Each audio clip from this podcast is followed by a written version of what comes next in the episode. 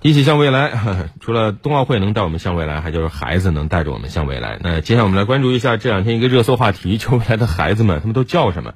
近日，公安部户政管理研究中心依托公安部人口信息管理系统发布了最新的全国姓名报告。截止到二零二一年十二月三十一日，二零二一年出生并已经到公安机关进行户籍登记的新生儿共有八百八十七点三万。其中，男性新生儿占百分之五十二点七五啊，女性新生儿占百分之四十七点二五啊，男孩子真多。新生儿出生并登记户籍最多的十个地级城市呢，是重庆、成都啊，地级以上城市依次是重庆、成都、广州、北京、毕节、临沂、周口、深圳、西安和郑州。在二零二一年出生并且已经进行户籍登记的新生儿名字当中呢，使用频率最高的五十个字依次为泽。木星子、子与木等等，与二零二零年相比呢，像西蕊林航等字是受到了青睐。反正都不是常见字啊，虽然听起来好像很常见。那二零二一年出生并且已经进行户籍登记的男性新生儿中，使用频率最高的十个名字啊，大家可以听一下，一听，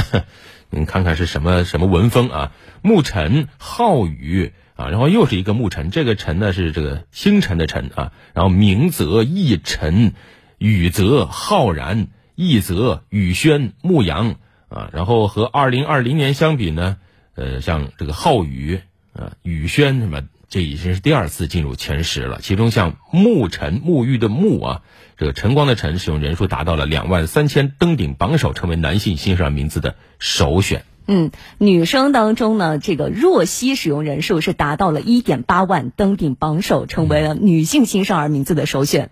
新年换新机，品牌太多怎么选？